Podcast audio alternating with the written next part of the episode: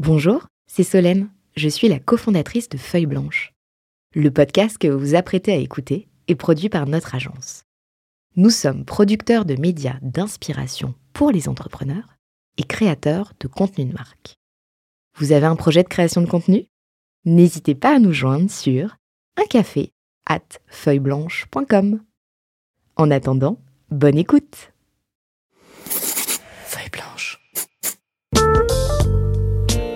40 nuances de Next. Le Next 40 comme vous ne l'avez jamais entendu, animé par Olivier Mathieu et Thomas Benzazon. Ils sont 40, 40 entrepreneurs, 40 champions de la tech française. Comment sont-ils arrivés là? À quels enjeux font-ils face? Quels sont les ressorts qui les ont forgés? Je suis Thomas Benzazon, cofondateur du Brain Studio Feuille Blanche, et avec mon compère Olivier Mathieu, cofondateur de Price Minister, DG du Fonds 2050, président de The Camp et vice-président de France Digital, nous vous plongeons dans l'univers de ces entrepreneurs d'exception et les coulisses du Next 40. Ils répondront à nos questions, à celles d'invités surprises, tout comme à nos partenaires que sont La Tribune, Madines, France Digital, La French Tech et Neuflis OBC. Vous en voulez plus? Abonnez-vous sur vos plateformes de podcast préférées. N'hésitez pas à nous laisser un commentaire, à nous donner les fameuses 5 étoiles pour ensemble exploser les algorithmes et faire rayonner les entrepreneurs.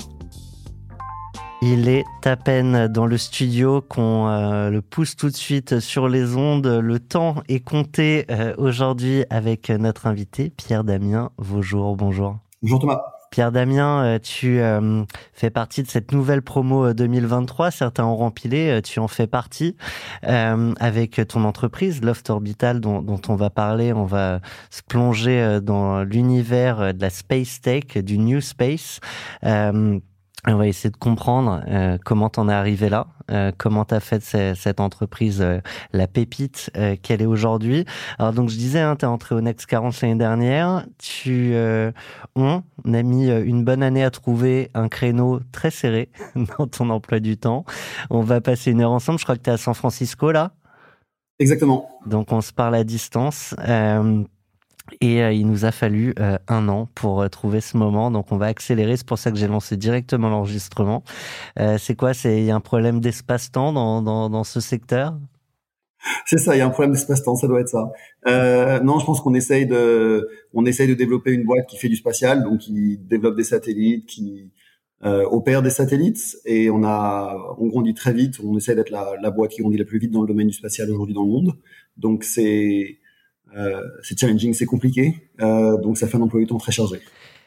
J'ai fait mes, j'ai fait mon petit travail euh, en amont. J'ai, t'as, as quasiment passé toute ta carrière avec quelques parenthèses euh, dans, dans ce monde-là. Euh, on peut le retrouver sur sur ton LinkedIn, hein, mais euh, tu commences, je pense, j'imagine, par un, un stage ou une alternance à l'Agence spatiale européenne. tu vas participer à des challenges comme le Lunar Lander Challenge en 2008, donc ça nous ça nous rajeunit pas. le Google Lunax X Price. Donc ensuite parenthèse.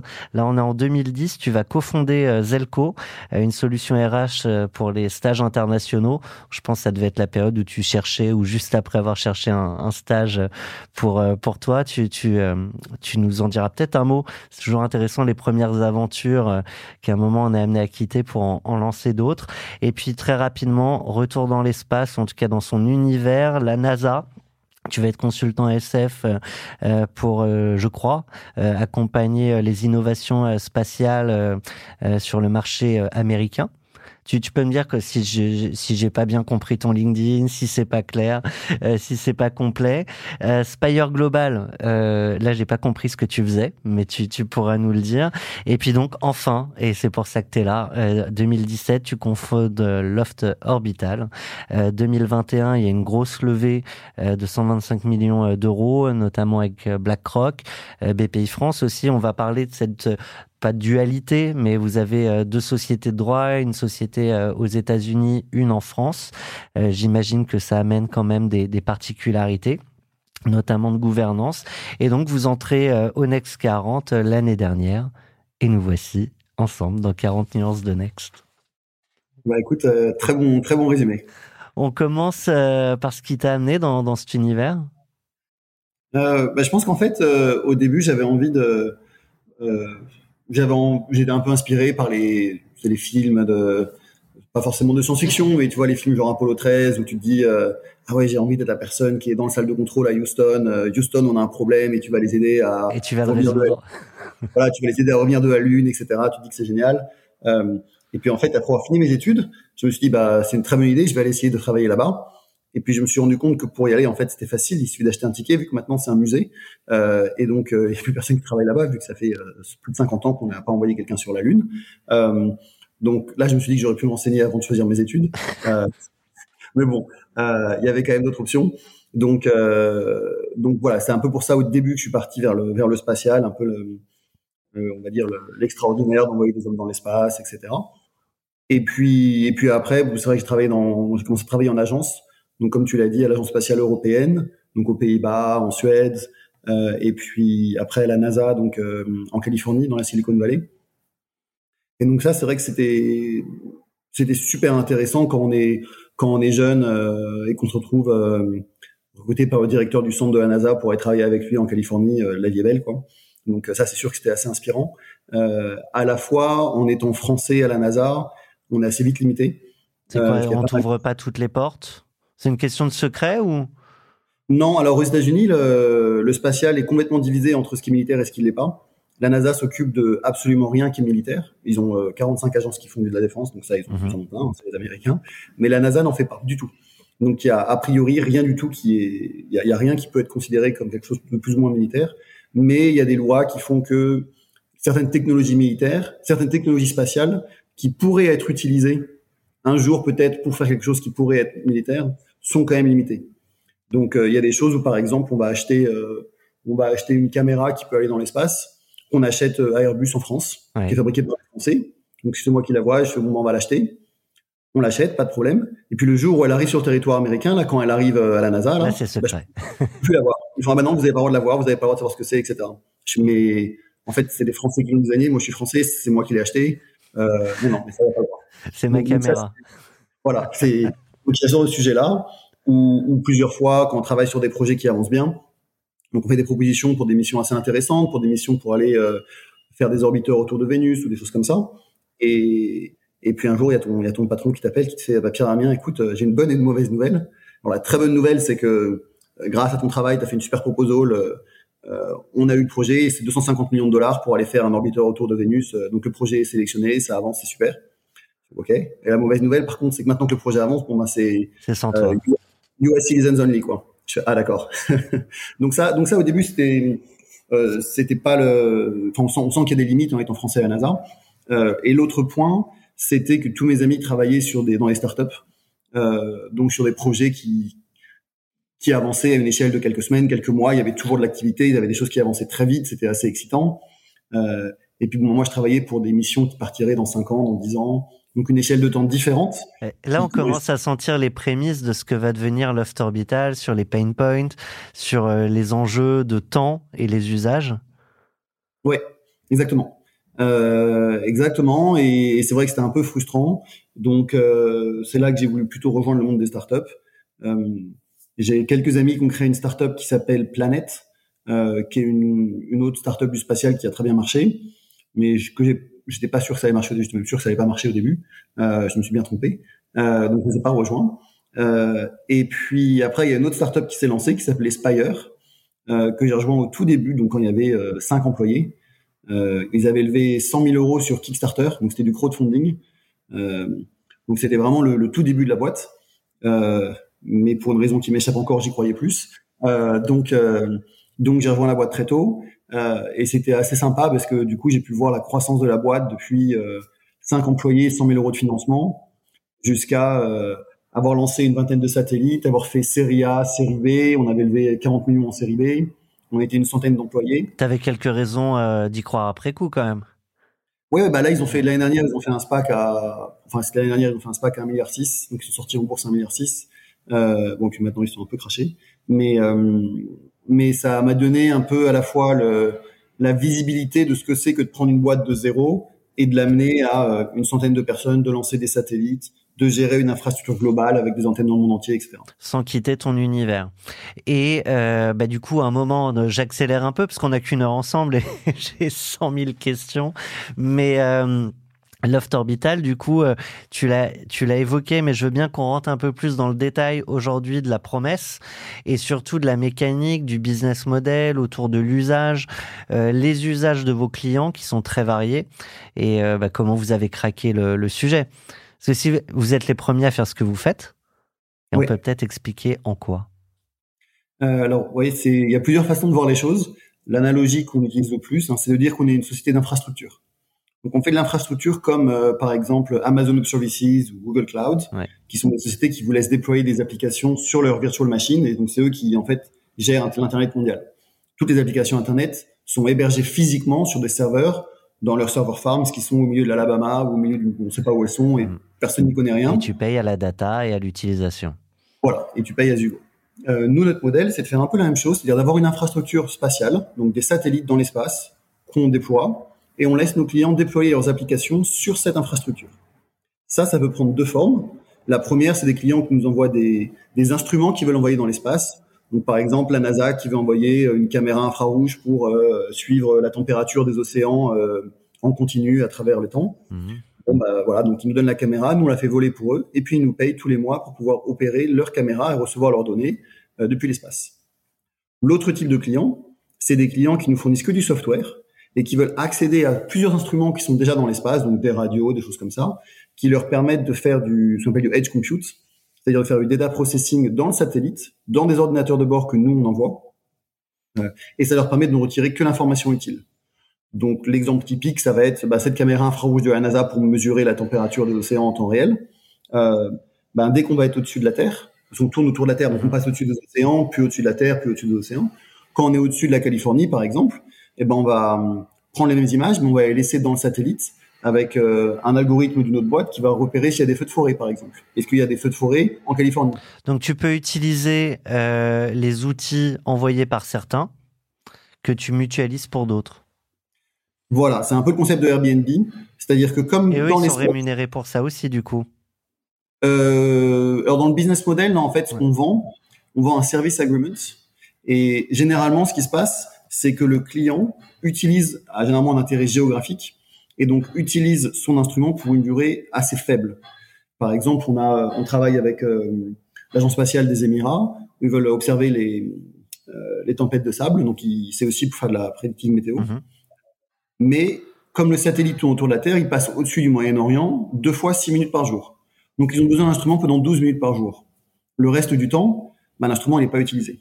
Et donc ça, c'était une des raisons fondamentales de créer Loft, c'est se dire, en fait, les gens, des fois, dépensent 10 ans et 500 millions de dollars pour avoir un satellite dans l'espace, et ils vont l'utiliser 12 minutes par jour. Et on, se dit que là, il y a, y a moyen d'être plus efficace. Et on n'est pas à euh, l'abri que le besoin change en 12 ans non plus. Euh, oui, bon, ça, c'est un autre sujet. Mais oui, en effet. Donc, euh, donc voilà. Donc ça, c'était une des premières, premières idées, c'est de mutualiser le temps en orbite. Euh, nous, on développe et on envoie nos propres instruments aussi, hein, dans certains cas. Euh, pour justement les laisser complètement mutualiser pour, euh, pour pas mal de clients. Et donc cette partie software, on l'a fait en collaboration avec certains gros du spatial comme euh, Amazon Web Services ou Microsoft Azure, qui sont à la fois des clients et des partenaires. donc avec Microsoft, par exemple, on déploie, on développe un produit qui permet aux gens de développer du code dans le cloud, donc sur Azure, comme comme n'importe qui le ferait aujourd'hui, mais de déployer ce code non pas sur un serveur en East Germany ou Western Canada, mais de le déployer sur un satellite il y a euh, la possibilité de changer le code à distance. De, bien sûr, oui, bien sûr. On laisse le client, on laisse le client euh, uploader son code. Donc on a toute une infrastructure au sol de test, de simulation qui permet de tester le code. Parce que par exemple, quand le code va être envoyé dans l'espace, il faut pas que l'ordinateur euh, surchauffe, par exemple. Comme il n'y a pas d'air dans l'espace, il n'y a pas, il a pas de solution pour dissiper la chaleur. Si vous avez un iPhone que vous allumez dans l'espace, en, en deux minutes, il va être, euh, il va cramer en fait, parce que la puce va surchauffer. Et donc pour éliminer ça dans l'espace, on est obligé d'avoir un fil de cuivre au-dessus de chaque petit transistor pour évacuer la chaleur vers le côté euh, vers le côté sombre de l'espace. Donc il y a un sujet physique et c'est pas que de l'obsolescence programmée. Ah non, non, non. Là, vu, les coûts mis en jeu, il n'y a pas d'obsolescence programmée. Euh, J'imagine, euh, mais c'est peut-être qu'une projection que la question cyber est essentielle. La question cyber est essentielle. en effet, pour l'instant, on n'a pas, on n'a pas eu trop de sujets dessus. Je pense que la guerre en Ukraine en a amené beaucoup plus. Oui. notamment, bon, les Russes ont annoncé targeter les satellites commerciaux maintenant, vu que les satellites commerciaux peuvent aider aussi. Euh, et, et, ça ramène peut-être un peu vers ta, vers ta question de quels sont les clients, quels sont les use cases. Euh, on a vraiment. C'est bien, tu fais. je fais, en fait, je te laisse tout seul, mais c'était là où je voulais aller, effectivement. On a, on a deux sujets principaux. En fait, si on regarde les gros problèmes, on va dire les, les gros challenges de l'humanité aujourd'hui, euh, il y en a beaucoup, mais il y en a deux importants. Changement climatique. Changement climatique, ouais, je pense qu'on est, on est tous d'accord là-dessus. Et deux, aujourd'hui, surtout depuis un an, on va dire la, ce qu'on appelle global safety, c'est-à-dire euh, gérer euh, la situation avec euh, la Chine, Taïwan, l'Ukraine, la Russie et d'autres d'autres points chauds. et en fait, pour ces deux points-là, bah, on a beaucoup besoin de satellites. Observer le climat, bah, faut le faire à l'échelle mondiale, à l'échelle de la planète. Observer quelque chose à l'échelle de la planète, bah, il faut être en dehors de la planète pour l'observer. Donc ça, c'est vraiment deux use cases importants pour nous. Bah, on avait reçu euh, à ce micro euh, Tanguy Toufut des cartes underwriting qui, euh, qui justement euh, utilisent la, la, data et les satellites pour voir l'évolution d'une parcelle, par exemple, qu'aurait pris feu et, et être capable d'assurer à sa juste mesure telle ou telle parcelle agricole, par exemple. Un bon exemple. donc voilà à peu près, voilà à peu près ce qu'on fait. On, on permet aussi de développer des nouvelles technologies pour l'infrastructure du futur. Donc ça va être des choses euh, que les gens les gens pensent pas forcément à ça, mais par exemple le GPS tous les jours les gens l'utilisent. Bon bah ça c'est des satellites dans l'espace. Donc nous on a des technologies qui permettent d'améliorer le GPS. Euh, alors quand on dit GPS c'est la solution américaine. Mm-hmm. En bon européen il faudrait dire Galileo, qui est la solution européenne. Euh, mais on Je connais peu d'Européens qui utilisent ce terme, mais très bien. On va changer. pourtant tous les Européens aujourd'hui dans leur téléphone utilisent Galileo, plus précis que le GPS commercial aujourd'hui. Euh, mais, mais on continue d'utiliser le terme GPS, même si le vrai terme, ce serait GNSS. Mais voilà.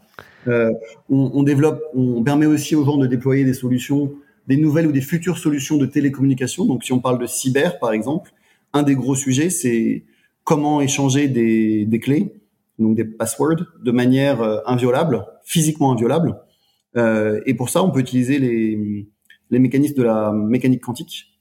Euh, une des propriétés de la mécanique quantique, c'est que quand on observe un, une particule, on change son statut. Le simple fait de l'observer change son statut. Et que ça change votre particule quelque part où elle est. Voilà. Et donc du coup, on sait que le message a été intercepté. Et donc on travaille avec euh, avec une, avec euh, Honeywell euh, pour déployer dans l'espace des, des, lasers qui sont des démonstrations de démonstrations de clés quantiques, donc de distribution de clés quantiques. Où on échange des clés quantiques, donc c'est-à-dire des photons qu'on envoie à travers le globe à différents endroits avec un laser qui est sur notre satellite. Euh, donc ça, c'est le genre de technologies qui peuvent être utiles dans le futur, mais qui peuvent typiquement être envisagées comme euh, l'infrastructure du futur pour l'échange de communication cryptée. Tu euh, vois comme ça d'autres usages qui peuvent arriver dans 5, 10, 20 ans? Oui, je pense que là, aujourd'hui, on voit que le notamment grâce à des sociétés comme Loft, la complexité de déployer des constellations de satellites dans l'espace est beaucoup plus faible. Et donc de plus en plus, on a des gouvernements ou des grosses entreprises qui souhaitent euh, avoir leur propre, opérer leur propre constellation propriétaire de satellites. Euh, et donc ça, ça génère un nombre de use cases monstrueux. Et de la même façon, étant donné que nous, on est un peu comme un, le AWS ou le Azure de l'espace, euh, ta question, ça revient un peu à dire, mais si tu crées l'Internet, est-ce qu'il y aura des nouveaux use cases de l'Internet? C'est évident. Et il y en aura plein. Je peux quand la, question avait été posée il y a 20 ans, on disait oui, euh, les, les mères de famille pourraient changer leurs recettes sur Internet. C'était ça, le use case principal d'Internet au début. euh, bon là aujourd'hui on fait un podcast, euh, voilà, il y, a, eu un peu plus de choses qui se sont passées depuis. Et je pense que le fait de rendre l'accès à l'espace faisable pour non plus trois gouvernements dans le monde, mais l'ensemble de la population, ça change tout. notamment le fait de laisser l'ensemble des développeurs du monde entier développer du code et utiliser des satellites dans l'espace sans avoir à besoin de connaître quoi que ce soit du spatial. Aujourd'hui, euh, Internet, c'est un tuyau euh, qui amène le meilleur euh, comme le pire. J'imagine qu'aujourd'hui, il y a plus de meilleur que de pire dans, dans, dans l'espace. néanmoins, j'imagine que vous projetez aussi sur d'autres usages. oui, alors on peut voir ça comme ça. En réalité, le spatial, c'est un monde qui est quand même très régulé, très réglementé. Donc on peut pas, euh, même si on le voulait, on pourrait pas euh, faire des activités néfastes. Euh, du point de vue des, on va dire des pays occidentaux en tout cas. donc ça, ça élimine toutes les activités qui pourraient être, je sais pas, aller supporter la Corée du Nord pour faire quelque chose ou un truc comme ça. en revanche, en effet, il y a les applications de défense et les Américains sont pas des anges non plus et les Européens non plus. Hein. quand c'est la défense, c'est la défense. en réalité, nous, les satellites qu'on fait, c'est des satellites qui ont des performances relativement faibles et donc qui ne permettent pas de faire des applications qui pourraient être directement utiles d'un point de vue, on va dire, militaire. Euh, en revanche, ça permet de donner un contexte euh, aux decision makers, euh, et ça, c'est quelque chose qui est très important. Ouais. Euh, Mais je peux pas aller, par exemple, espionner euh, mon concurrent, mon voisin, demain. Ah si, ça par contre, bien grâce sûr. à vos outils, bien sûr. Bien sûr. Par exemple, un exemple type d'application, c'est euh, bon, on va prendre, je vais prendre des, on n'a pas de client français, donc c'est pas c'est pas un exemple réel d'application, mais Ouais. c'est des choses qu'ils font aux États-Unis, par exemple. Euh, Orange est en train de déployer son réseau 5G euh, et, euh, et Bouygues aimerait bien savoir si oui ou non euh, à Orléans ils ont vraiment déployé le réseau 5G, parce que Orange vient de dire on a une antenne relais, on déploie ici. Est-ce que c'est vrai ou pas? Ouais. bah, Nous, depuis l'espace, on peut pick up toutes les fréquences, toutes les fréquences. On voit si oui ou non il y a de l'émission de 5G depuis une antenne au-dessus d'Orléans par euh, depuis le, le site euh, d'Orange. Donc ça, ça permet aux decision makers de Bouygues de se dire où est-ce qu'on veut investir notre infrastructure? Est-ce qu'on veut aller là où est Orange pour faire de la compétition? Est-ce qu'on veut aller là où n'est pas Orange? Bon, Ça, c'est leur choix. Mhm. Mais au moins, ils ont l'information. Et ça, c'est de l'information. Euh, Avec oui, une valeur, bien sûr. Oui, ça, c'est ça, c'est un use case assez typique. Ouais. Euh, bon, récemment, on a eu euh, les ballons espions qui se faisaient euh, tirer dessus, alors je sais pas quelle distance du sol, pour se projeter un peu en matière d'altitude. Les, vos, vos satellites se situent où? Alors, nos satellites, ils sont à environ 500 km du sol. Pour donner une idée, la station Ouais. spatiale internationale, là on voit Thomas Pesquet et tous les astronautes, etc., elle est à 400 km. Les ballons sont à quelques dizaines de kilomètres de hauteur. Les avions volent généralement, les avions commerciaux volent à 10 km. Euh, mais en fait, ce qui est important, c'est pas tellement cette hauteur-là. Ça, je, je réponds à la question, mais en fait, Ouais, ouais. c'est pas- c'est pas forcément la question la plus importante. Ce qui se passe, c'est qu'à partir d'environ 50-60 km, il y a quasiment plus d'air. Euh, donc, il y a plus de choses qui peuvent voler. Euh, donc, on est obligé d'avoir des satellites euh, dès qu'on va être au-dessus de 100 km. Et l'énorme différence, il y en a deux. Euh, la première, c'est que les satellites, c'est dans l'espace, donc ce n'est pas l'espace aérien. Donc, si on veut, si on est chinois et qu'on va envoyer un avion au-dessus des États-Unis pour regarder, bah, ça c'est illégal, on viole l'espace aérien des États-Unis, donc ça typiquement ça va déclencher euh, des choses pas terribles. Euh, les satellites, comme les satellites sont tournent autour de la Terre, ils passent au-dessus de tous les pays. Donc il y a 70 ans, il y a une loi qui est passée pour internationale pour dire bah en fait les satellites c'est pas considéré comme une violation de l'espace aérien parce que de toute façon ils sont Ils obligés sont de passer. obligés de tourner, bien sûr. Donc donc ça c'est quand même une différence majeure. Par contre, euh, alors sais pas à quel point ça se téléguide, ça se manipule, euh, mais plus il y en a, euh, j'imagine qu'il y a de l'espace, euh, mais que cet espace comme tout, il est pas, il complètement infini. Ben, peut-être que tu me diras que si, mais du coup, plus il y a de, de satellites, plus ça demande peut-être une orga, voire d'échanges entre concurrents. Oui, alors ça c'est assez intéressant. Alors non, l'espace n'est pas infini, ça c'est sûr. Il est limité. En revanche, euh, comme on est à 500 km de la Terre, on est sur une surface qui est plus, on est sur une surface qui est plus large que la surface de la Terre. Bien sûr. La surface de la Terre qu'on connaît, c'est uniquement un tiers parce que les deux tiers c'est des océans, donc on a tendance à l'oublier. Et en plus, on est sur un volume. On n'est pas juste sur une surface, on est sur un volume. Ouais. C'est plus que le volume de la Terre. Donc pour avoir quelques milliers de satellites qui font la taille d'un frigo, c'est comme si je disais j'envoie euh, j'envoie un millier de voitures sur euh, le volume de toute la Terre et tous les océans. Est-ce que c'est un problème? Bon, fondamentalement, il y a de la place. Là où c'est le plus challenging, c'est sur, Sur les trajectoires. Non, en fait, c'est sur les fréquences. Ok. Communiquer avec son satellite, bah, en fait, il faut il faut envoyer bah, c'est la radio, donc il faut envoyer un signal radio vers son satellite. Le signal radio, le signal satellite envoie un signal radio vers le sol. Et ça, comme il y a des satellites un peu partout, quand les, les signaux radio euh, arrivent les uns sur les autres, bah, ça crée des interférences et on reçoit plus rien. Donc ça, c'est un vrai, ça c'est c'est coordonné à l'espace euh, au niveau international par l'organisation des, enfin, les Nations Unies. Il y a une entité qui s'appelle euh, International Telecommunication Union qui coordonne avec chaque pays. Et nous, on doit, par- on doit passer par l'agence de réglementation des fréquences. Donc en France, ce serait euh, la NFR. Aux États-Unis, c'est la FCC, etc. À chaque fois que tu veux parler à ton satellite? Non, ça c'est pour avoir une licence pour avoir le droit d'envoyer les satellites. Ok. Quand on met un satellite dans une fusée, la personne qui opère la fusée nous demande cette licence. Si on l'a pas, ils nous mettent pas dedans. Donc euh, ceux qui opèrent les fusées, c'est les SpaceX, les roquettes. Euh, Rocket Lab. Ariane, Ariane Espace, etc. Ok. Et, euh, et pour parler à ton satellite, il faut attendre qu'il passe au-dessus de toi? Faut attendre qu'il passe au-dessus d'une antenne, exactement. Alors on travaille avec des partenaires, on a un réseau d'antennes dans le monde entier, donc on a une antenne euh, quasiment au pôle Nord, quasiment au pôle Sud, donc en, en Arctique, en Antarctique, euh, en Australie, au Pérou, en Amérique du Sud, en Afrique du Sud, en Alaska, on en a un peu partout. et comme ça, ça nous permet de communiquer avec le satellite de manière assez régulière. Est-ce qu'il y a eu, avant de venir sur la genèse et comment on en arrive à à réussir à, faire quand même une sacrée boîte euh, au niveau mondial. Euh, il y a eu des ratés. À Loft? Ouais. Euh, ouais, ouais, il y a eu beaucoup de ratés, hein, ça c'est sûr. Parce qu'on aime bien parler des réussites, mais on oublie souvent que derrière les réussites, bah, il a fallu quand même souvent se retrousser les manches. Oui, ça c'est tous les jours, se retrousser les manches. Non, bah, il y a des challenges importants. C'est par exemple notre premier fournisseur de satellites n'était pas terrible terrible on va dire. Donc sur un projet d'un an ils ont eu deux ans de retard ou voilà ce genre de choses là euh, et donc on avait acheté une fusée à SpaceX pour lancer en décembre euh, et on n'a pas réussi à être prêt à temps euh, à cause de nos fournisseurs.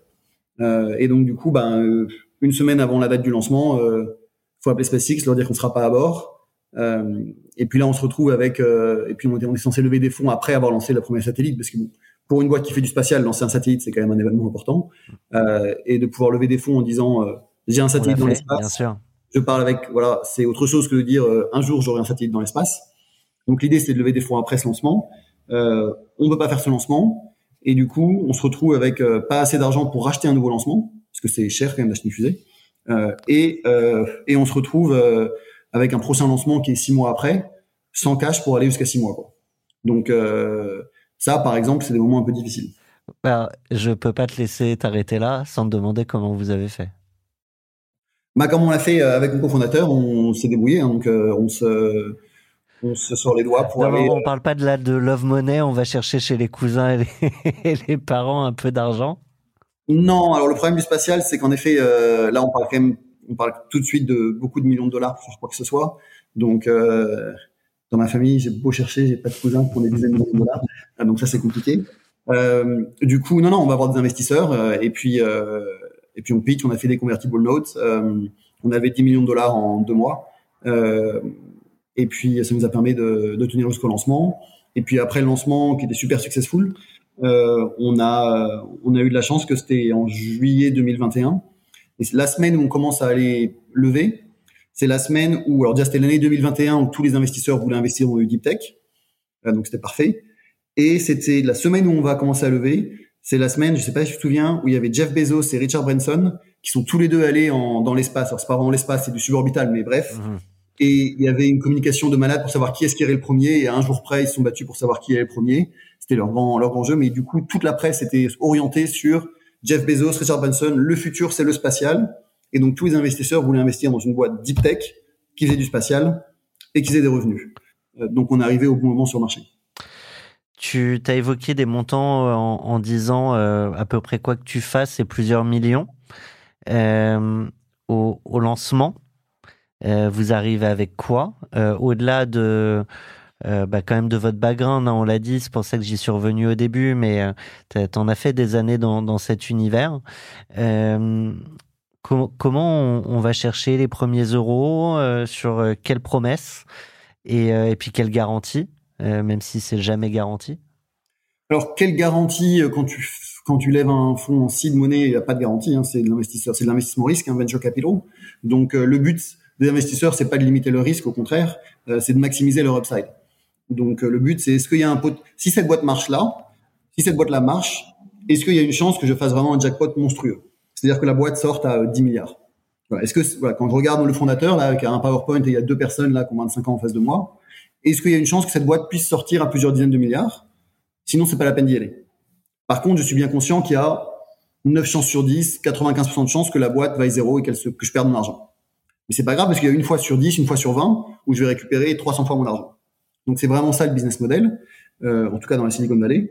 Et donc on va pitcher, euh, on va pitcher tous les investisseurs. Euh, sur euh, sur la promesse de euh, rendre l'espace plus simple, de faire des économies d'échelle, de créer des des couches d'attraction universelles qui permettent de transformer le satellite en une commodité, c'est-à-dire un objet qu'on peut acheter comme ça, qui est pas du custom made où on met 7 ans en designer un objet, mais c'est vraiment euh, transformer ça comme une commodité et permettre à n'importe qui de déployer des applications dessus. Euh, donc toute la partie code, développement, scalability. Euh, et c'est ça le c'est ça le premier pitch. Et du coup, euh, dans la Silicon Valley?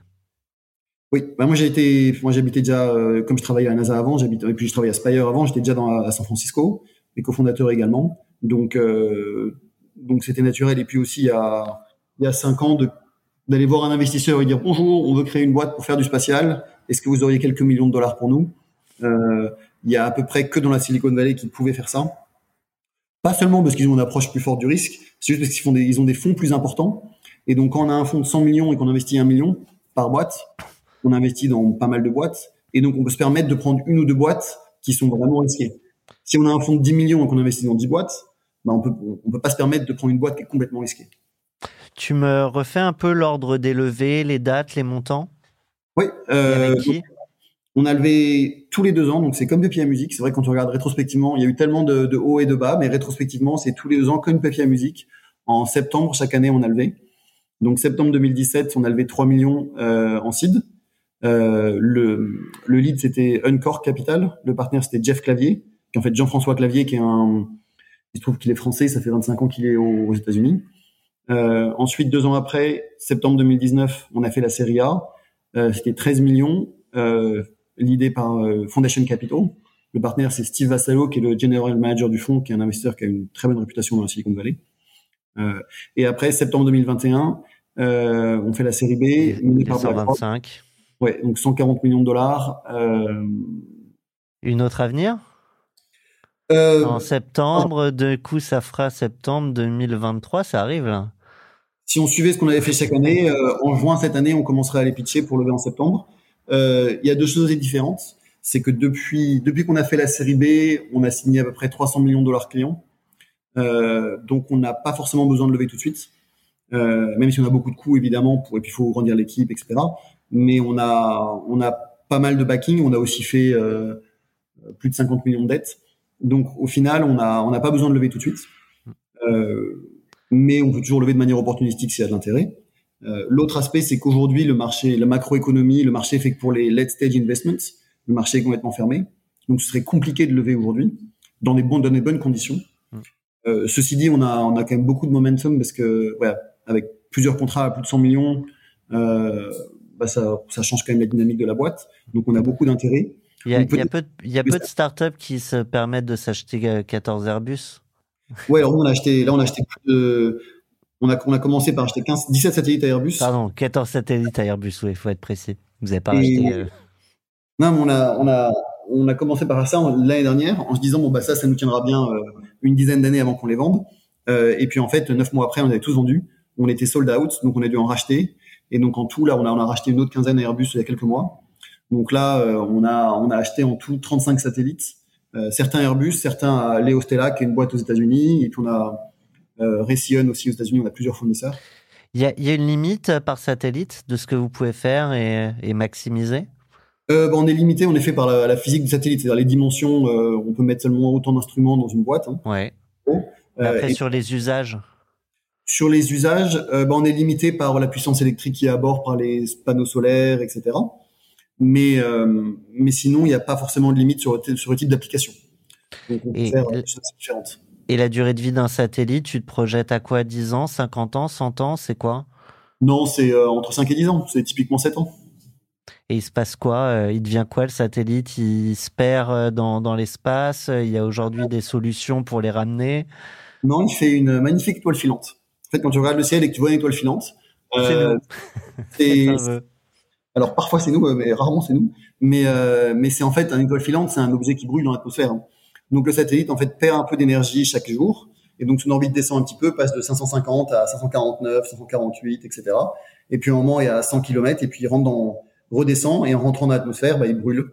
Donc ça fait ça fait une étoile filante et il reste quelques cendres. Au final, les deux gamins de 25 ans, ils, ils vont les valoir quand les 10 milliards pour les, les premiers invests?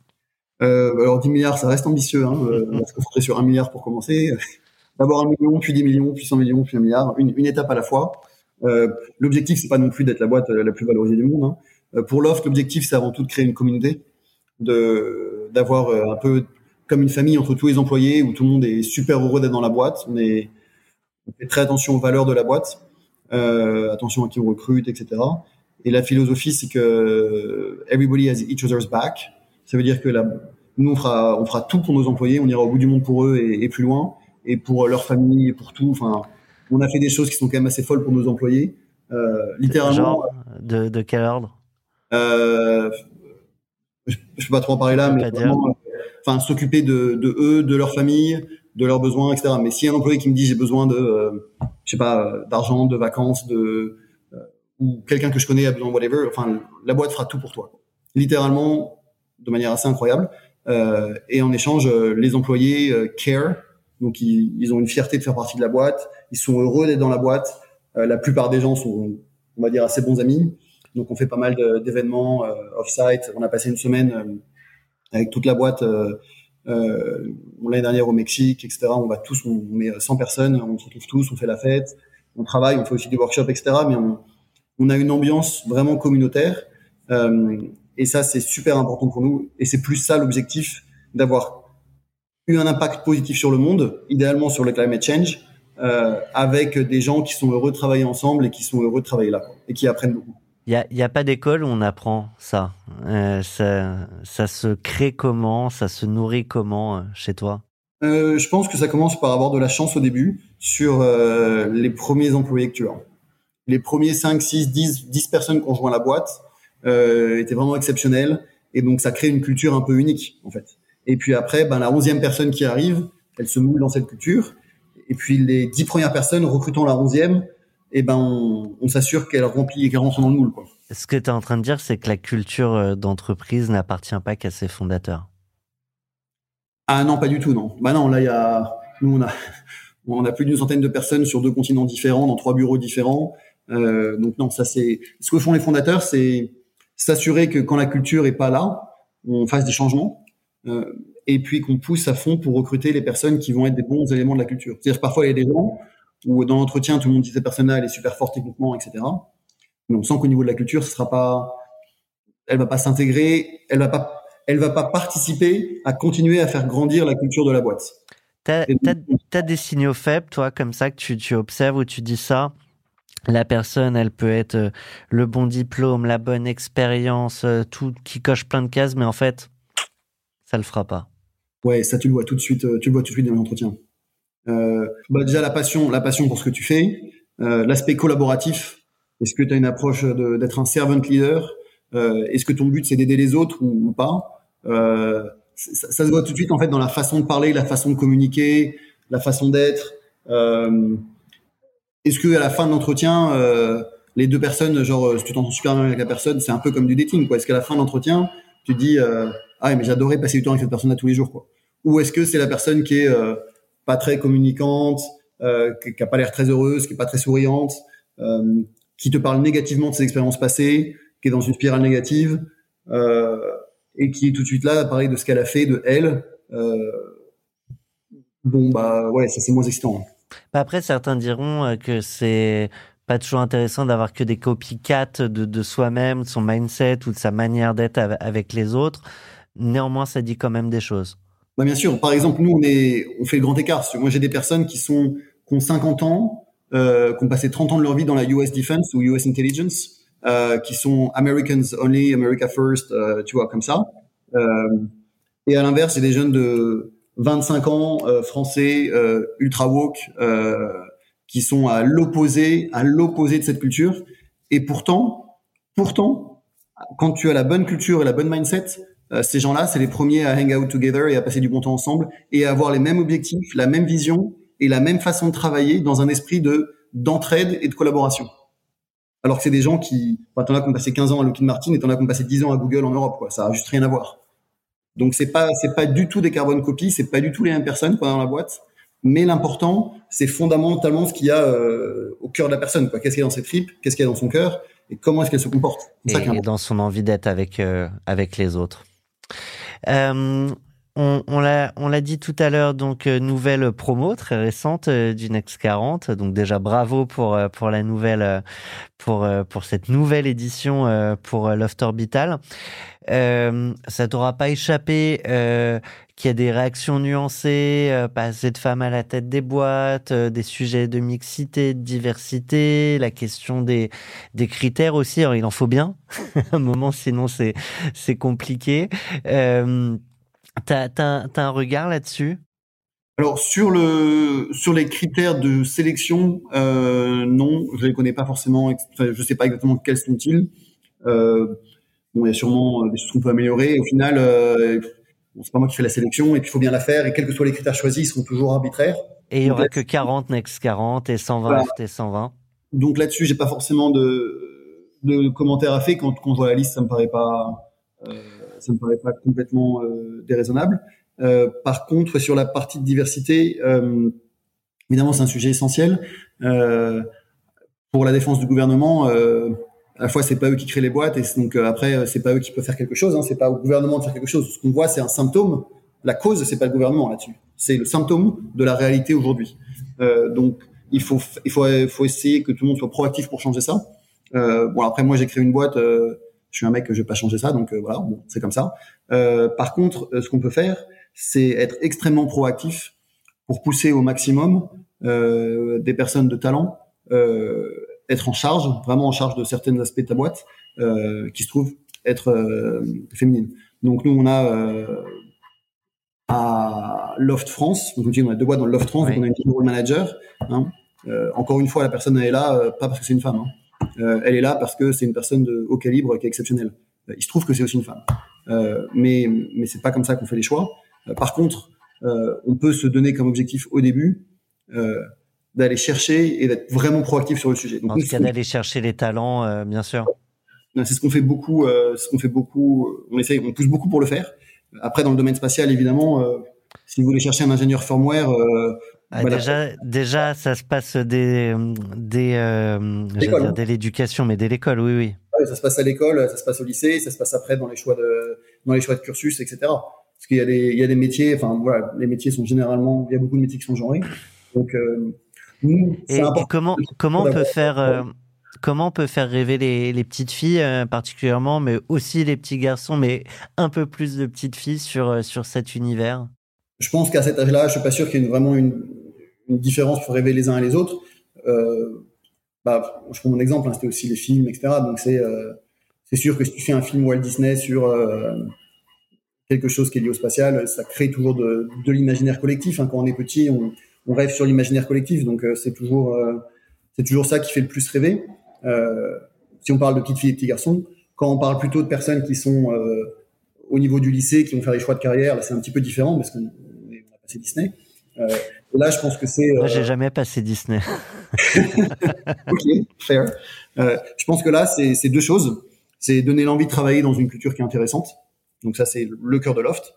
Et puis l'autre sujet, c'est d'avoir un impact sur les points qui sont importants pour les gens. Donc que ce soit, dire les gens vont travailler dans l'humanitaire parce que ça a un impact important, concret, visible, et on a envie de se donner pour une cause donnée.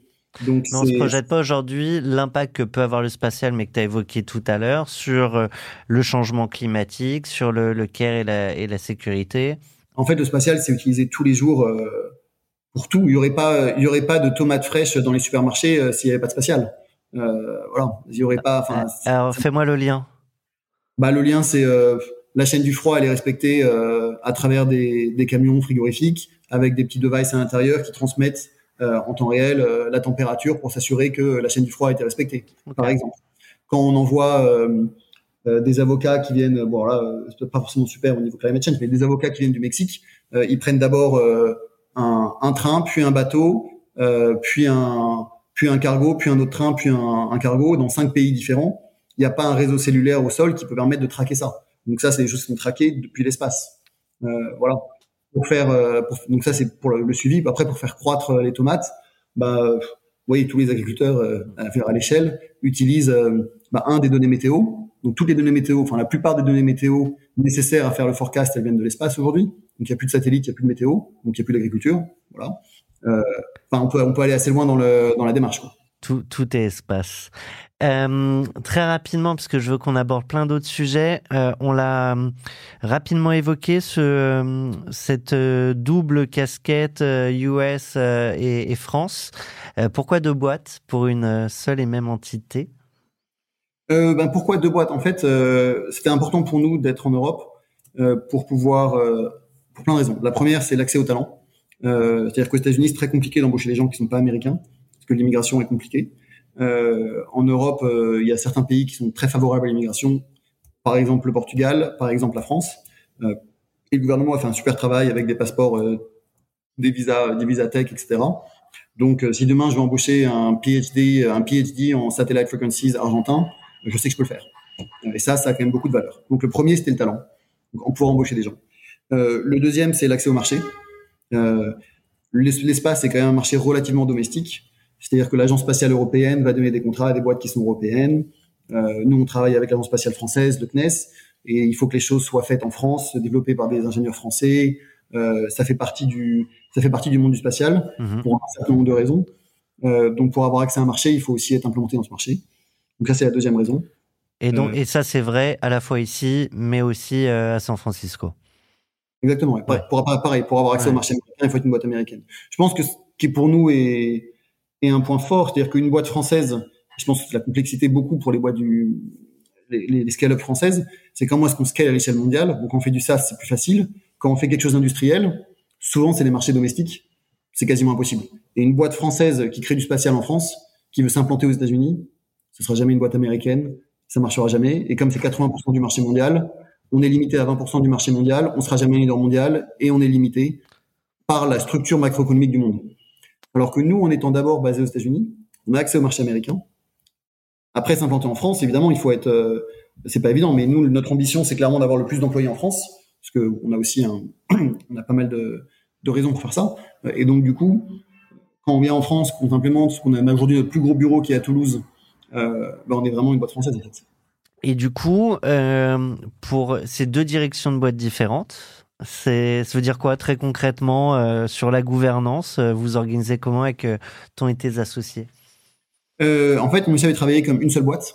Donc, même si, oui, peut-être que légalement derrière, au niveau accounting, l'équipe finance fait en sorte que on soit compatible avec toutes les lois fiscales des deux pays, etc.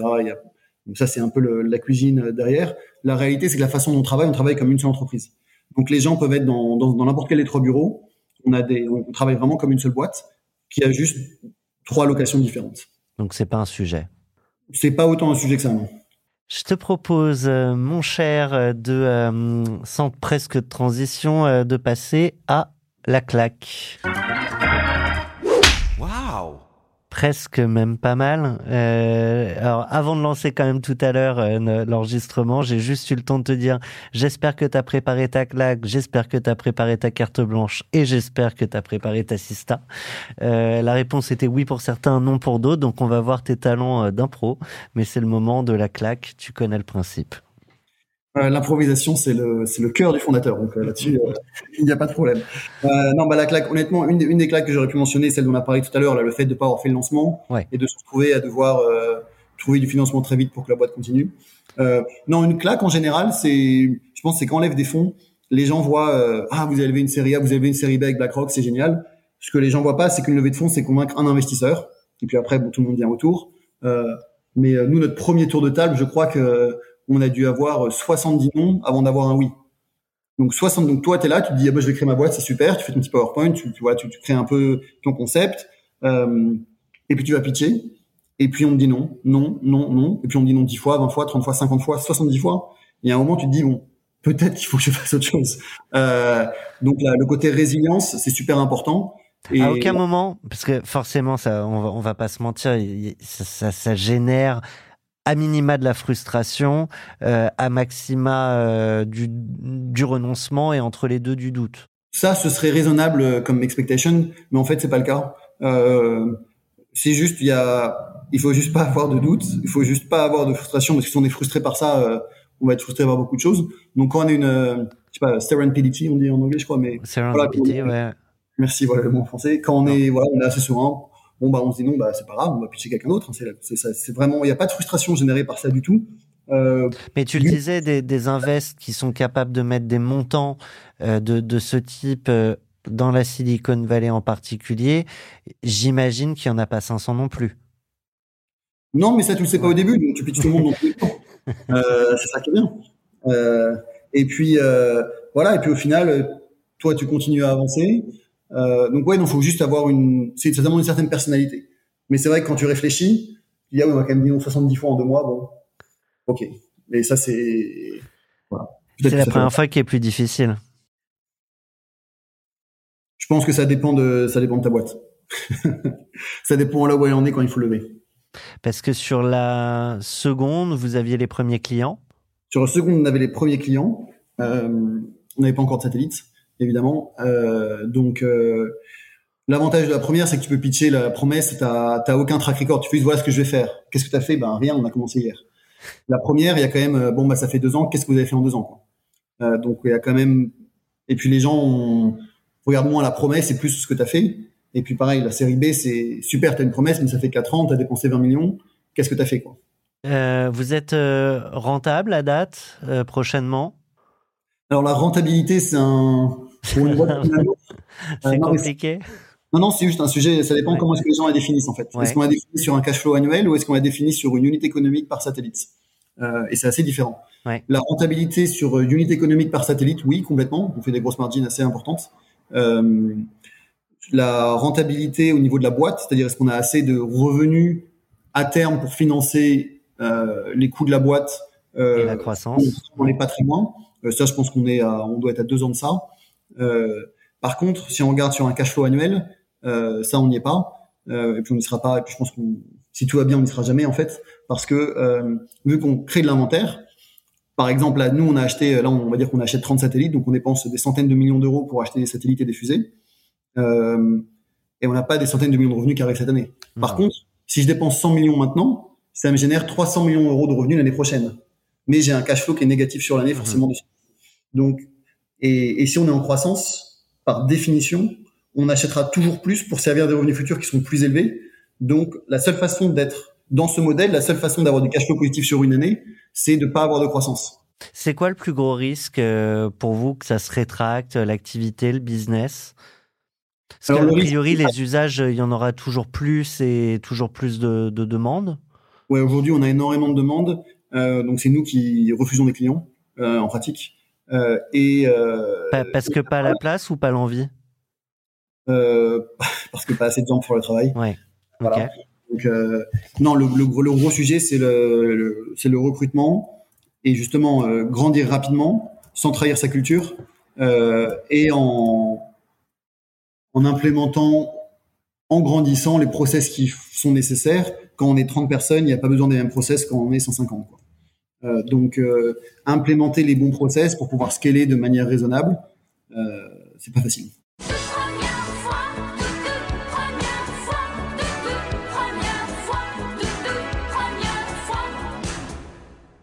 Alors j'avais une question sur la première levée, donc celle-là on a gagné un peu de temps. Euh, la première décision euh, cruciale, vitale pour la boîte? Euh, le choix du premier lanceur, c'est-à-dire le choix du premier, la première fusée qu'on achète. On l'avait acheté aux Indiens, donc c'est une fusée indienne, euh, et donc ça, ça a beaucoup d'impact sur euh, ta timeline, tes coûts, ton engineering, etc. Donc ça, c'était une grosse décision. C'est c'est quoi? Parce que du coup il y a la fusée, le lanceur c'est pas pareil?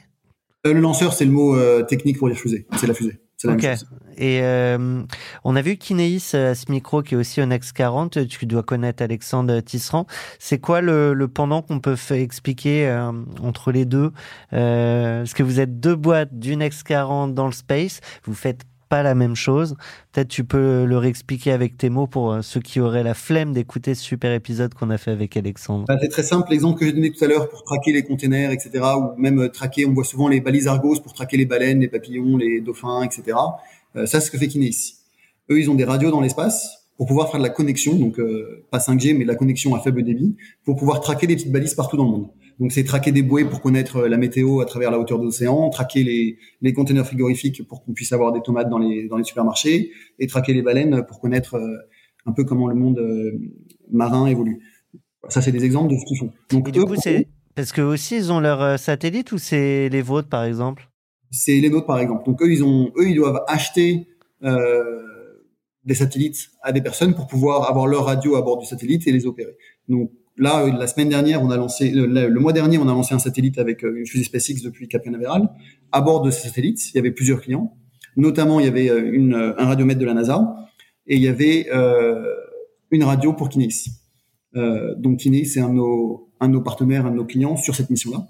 Euh, et on, on les laisse non seulement faire ça, mais aussi euh, regarder des fréquences dans le futur pour savoir ce qu'ils pourraient faire dans le futur. T'as as déjà rencontré le patron de SpaceX? Euh, oui, Il y a, un côté, euh, parce que ça fait quand même partie des, des légendes de, l'entrepreneuriat. Il se passe quoi dans, la tête du, jeune entrepreneur français, euh, mais ambitieux, euh, qui n'a pas peur d'avoir pre- 70 premiers noms pour sa levée?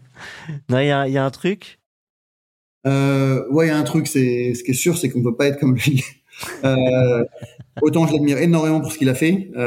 SpaceX, c'est une boîte incroyable. Tesla, sûrement aussi. Enfin, c'est un- une de mes aspirations au niveau entrepreneur d'un point de vue professionnel. Euh, par contre, si j'en suis au point d'appeler mes enfants euh, AYXQ, euh, c'est qu'il y a quelque part quelque chose qui s'est mal passé. Euh, donc, euh, donc autant d'un point de vue professionnel, euh, vraiment chapeau. Euh, autant d'un point de vue personnel, je pense qu'on peut souhaiter. Enfin, en tout cas, moi, j'espère mieux.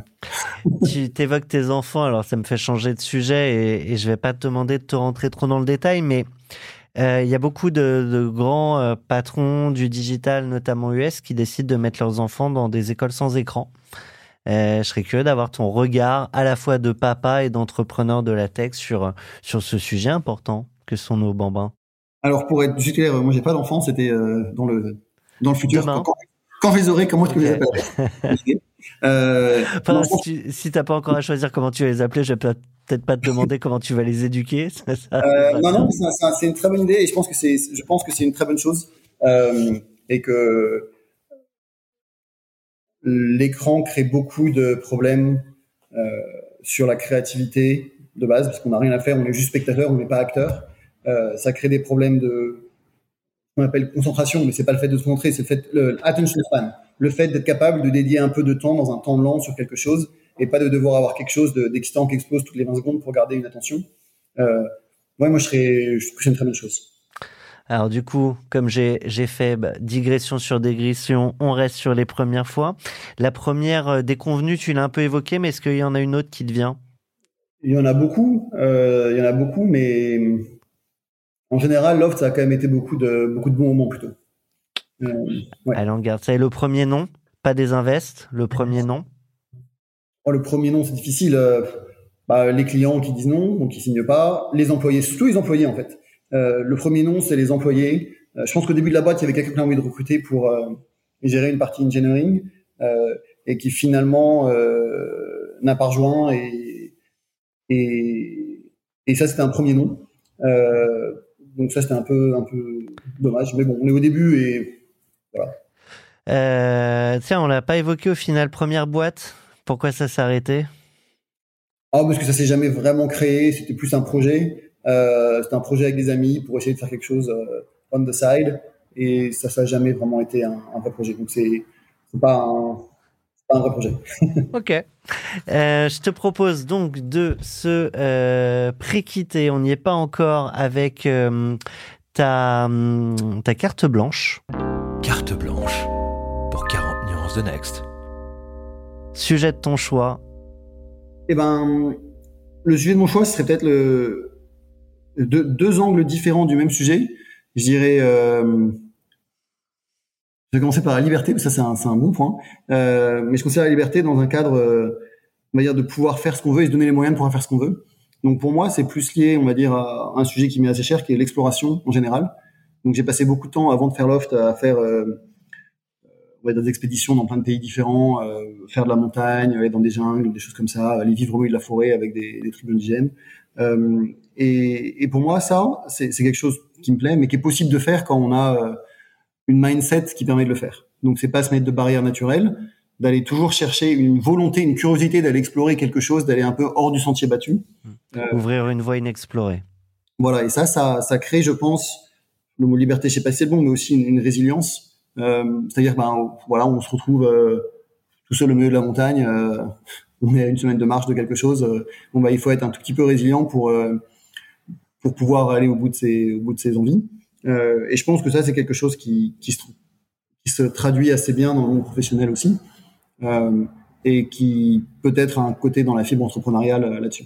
Mais pour moi, c'est voilà, c'est vraiment le côté exploration euh, que je que je vois un peu du côté euh, sur la terre, aller voilà euh, au fond des montagnes, des jungles, dans l'espace, aller explorer d'autres choses.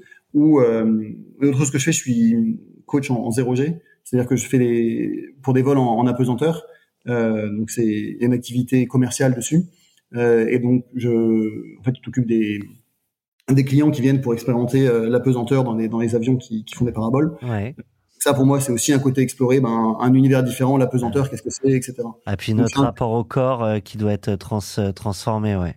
Exactement, voilà. C'est plutôt ce, ce côté-là. Ça peut être le côté d'aller euh, travailler dans une ONG euh, en Asie du Sud-Est euh, pour aller voilà rencontrer des gens, vivre quelque chose de différent. C'est toujours ce thème de l'exploration, en fait. Tu vois, alors moi, je vais te dire que tu as raté une exploration euh, d'une heure supplémentaire. Si tu avais eu tes deux heures habituelles sur le podcast, on aurait pu explorer euh, tout ça un peu plus, euh, plus en détail. On va juste se quitter. On a parlé tout à l'heure de la mixité entrepreneuriale.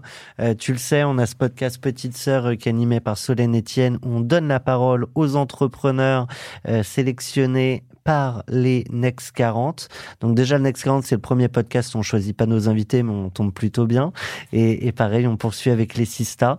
Ton choix Sista est euh, tombé sur...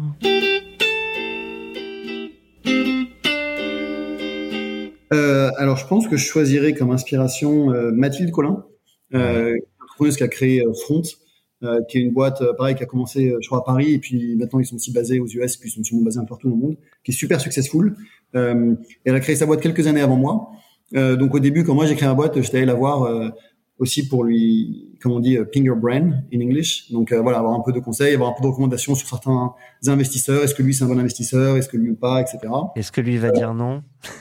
Euh, non, non, ça c'est plutôt quand les gens ont dit oui, savoir s'ils sont bons ou pas. Ok. Et, euh, et puis même sur plein de pratiques, euh, elle est, alors elle, elle est devenue maman euh, en étant en, en gérant sa boîte, euh, ce qui est un challenge qui me paraît incroyable. Euh, et elle arrive à gérer euh, tout de front super bien. Euh, donc je suis assez admiratif. Euh, donc voilà. Eh bien, Pierre Damien, je te propose de lui poser une question directement. Tu vois, on fera l'extract et on, on lui posera en ton nom, avec ta voix. Ah bah ma question c'est comment tu fais euh, Comment tu fais pour arriver à tout gérer en même temps? Je, je suis admiratif. C'est un grand plaisir d'explorer euh, à distance euh, ce- cet espace presque infini. Euh, moi, je, je reste frustré hein, quand même qu'on n'ait pas eu deux heures ensemble, euh, mais ce sera pour une prochaine fois, si tu le veux bien. Exactement. Eh ben, merci beaucoup. Merci à toi. Et Bonne euh, ouais, longue vie à Loft.